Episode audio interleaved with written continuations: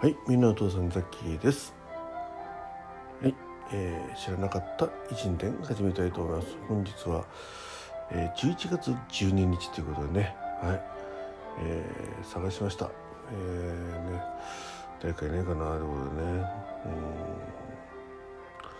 うんこの方にしようかな。まだ決めてないですけどね。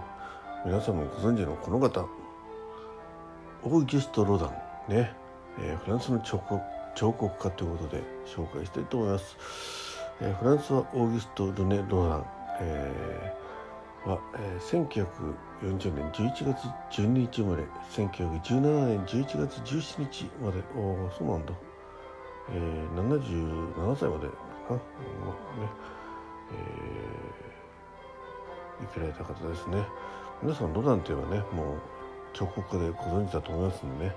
今更説明することもないよってこともあるかもしれませんが一応ウィキペディアでねちょっと拾ってきたいと思っております、えーフランフランスの彫刻家19世紀を代表する彫刻家とされ近代彫刻の父と称される。代表作に「地獄の門」うん、その一部を抜き出した考える人など。へえあそうなんだ。地獄の門っていうの中の考える人なんだね。はい。ということで、えー考える有名な、えーオーギスト・ロダンでございます。えー、っと生涯とかいろいろありますけどね。やっぱりここは裏話をと思ったんですけど裏話っぽいのないですね。うん。これかな。えー、まあ生い立ちはほっといてですね、えー彫刻家ロダンということでね。ちょっと、えー掘り下げてみたいと思います、えーこの聖堂時代まあ聖堂時代っていうかあ、まあ前から読まなきゃいけないんですけど、多分聖堂時代っていうのがあったんですね。うん。書いてないよどこにも。はい、聖堂時代ね。青い銅時代はオーギュスト・ネイルという、えー人物をモデルにした等身大の男性像で極めて、えー精密で綿密か。緻密とか緻密でリアルな作品であった。ところがそのありのあまりにもリアルさのために実際の人間から型を取ったのではないかと疑いをかけられ憤慨したロダンは2年後に人間よりもかなり大きめのサイズの彫刻を新たに作った。型を取ったのではなかったと分かった審査員たちはロダンの彫刻に対して賛美の言葉を送りロダンの名は一気にフランス中に広がった。うんなんかさこれ思ったんだけど今読みながらね。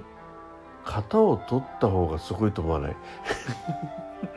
ねその型をねいろんなところの形をねちゃんと型を取ってそれを正当にできたとしたらすごい技術だよね。逆にそう思いました。まだ見て作った方が。あでも正道だからやっぱあれかな。うん。正道だから型を取る。あそっかそっか。でもこれ型取られる人すごいよね。もし型を取ったとしたら。はい。まあでもね大きいのも作ったからね信じてくれよっていうね、えーなんかわかりますね。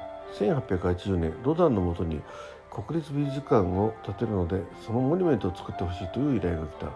そのテーマとしてロダンが選んだのがダンテの新曲「地獄編」に登場する地獄の門である、えーロダンはこの大作品に取り組むにあたり粘土や水彩画などでデッサンを重ねていったがなかなか構想がまとまらなかった、うん。この悩める、えー時代に教え子のカミーユ・グローデルと出会い、えーこの若き才能と魅力に夢中になった。だが優柔不断なロダンはカミューと妻ローズの間で絶えず揺れた。えあ女性なのかな？カミュー・グルーテンで。あ女性だ。ちょっと浮気心がね教え子やばいね。ロダンさんやばくない？はい、えー揺れたのね。うん。数年後ローズが病気に倒れカミューがローズと自分との選択を突きつけるまで決断できなかった。カミューがローズと自分との選択を突き詰めて決断できなかった、えーロダンはローズのもとに逃げ帰りショックを受けたカミカミーユは以降徐々に精神のバランスを欠きついには精神病院に入院死ぬまでそこに過ごすことになる。わお。このねカミュー・グローデルさんなかなか魅力的な女性ですね写真があるんですけど、えー、結局奥さんを取ったのねロダンをね。うんうんうん。まあでもね女性がそれでね精神的に参っちゃったのはよっぽどロダンさん持ってたんだね。うん。1888年美術館の建設計画は白紙に戻りあなんだなんだ。白紙になっちゃったんだ。予定地だったところは現在オルセー美術館が建っている、うん、ロダンに地獄の門を制作中止命令が届くがロダンはこれを断り金を払って地獄の門を自らのものとして制作続けたおおそうなんだ。えー、ロダにとってそ、えー、最速地獄の門となるとは単なる作品でなくん？再送っていうの？ロダにとって再送地獄の門とは単なる作品でなく新曲の神の曲の中の物語でもなく他ならぬロダン自身のものとなっていたのであった、うん、そして1889年地獄の門を覗き込む男としての一つの彫刻として発表した。はじめこの彫刻には思想を練るダンテと名付けられていたが発表する時に詩人と名付けられた。この像は誰を表しているのかダンテであるという説があるがロダン自身であるという説もある。この姿は地獄の中を覗き見覗き込み苦悩している姿でありその地獄の中にはカミーユとローズとの間にできた子供この子のことはロダンは認知せずカミュ世間とも隠していた姿があるなお考える人という名はこの像を鋳造したリュディリュディエがつけたものであるあれ待てよさっきのカミュ子供っている、ね、妻ローズ取ったんだよね。カミュローズあ両方に子供がいるってことか。へえ1917年ロダンは資金が集まったローズローズとついに結婚の手続きをした。あええ、ね、結婚してなかったの？え？カミーユと妻ローズの間でえこれおかしいねなんか。えローズが亡くなる間際に結婚手続きってことは、えー、内縁の妻だったのね。ロダン77歳ローズ73歳だった。その16日後にローズは死去しさらに9ヶ月後11月17日にえそうなんだ。ロダンも死去した。ロダンの末期の言葉はパリに残した若い方の妻に会いたい。若い方のか。妻に会いたいだった。結局地獄の門は未開に終わった。うん。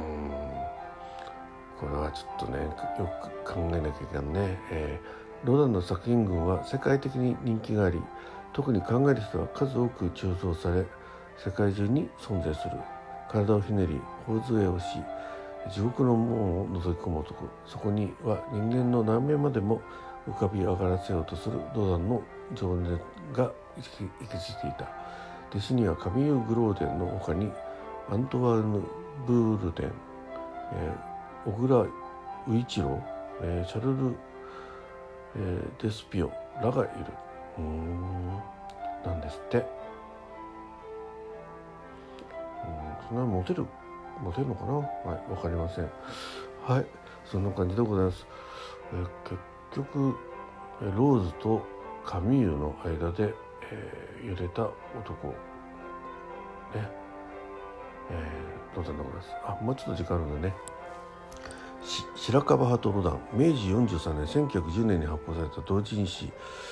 同人雑誌「白樺」の第8号に「ロダン号」と移植されロダンの詩集が組まれている、えー、有島武雄高,、えー、高村光太郎長井家風らがロダンの作品の印象を寄稿した、えー、ロダンの生誕70年を祝うこの特集号を出すにあたってまず有島、えー、ん？有島生馬がロダンに手紙を書き正しい誕生日の確認を行ったところこの返信の中に自分のデッサンのと日本の浮世絵を交換したい旨の内容が書かれていた。武者の浩二さんのやつらが30枚の浮世絵を送ったところロダンから3点の彫刻が送られてきて白樺の人々を狂気させた。へえマダム・ロダン像ある小さな影。パリゴロつきの首これが日本に初めてもたもたらされたロダンの作品である。へえそんなことがあったんだね。うん。あカミュー・グログローテルとのあのを扱ったフランス映画館だね。へえ。まあねこういう芸術家っていうのはいろんなロマンもねあるんだなって気がしました。でもあれなんだね。考える人っていうのはその鋳型から全部鋳造してるからみんな本物ってことがね。ね世界あちこちにあるのね。はい。だそうです。だふんだみたいな感じでね。はい、えー、ということで本日お送りいたしましたのはオーギスト・ロダンね、えー、フランスの彫刻家、ね、考える人ね、えー、中国の門ね、えー、皆さんここだけ覚えておけばロダンのことを語れると思います。あと、えー、ローズとねえー、ともう一人彼女ねはい、えー、で日本にはね白樺の特集したらね、えー、受けを送ったら3つ彫刻が来てね、皆さん喜んだというお話、はい、でした。はい、今日もね、良い一日になりますようにということで、最後までお聴きいただきましてありがとうございました。港さん、さっきがお送りいたしました。知らなかった偉人で、オーギュスト・ロダンでございました。また明日お目にかかりたいと思います。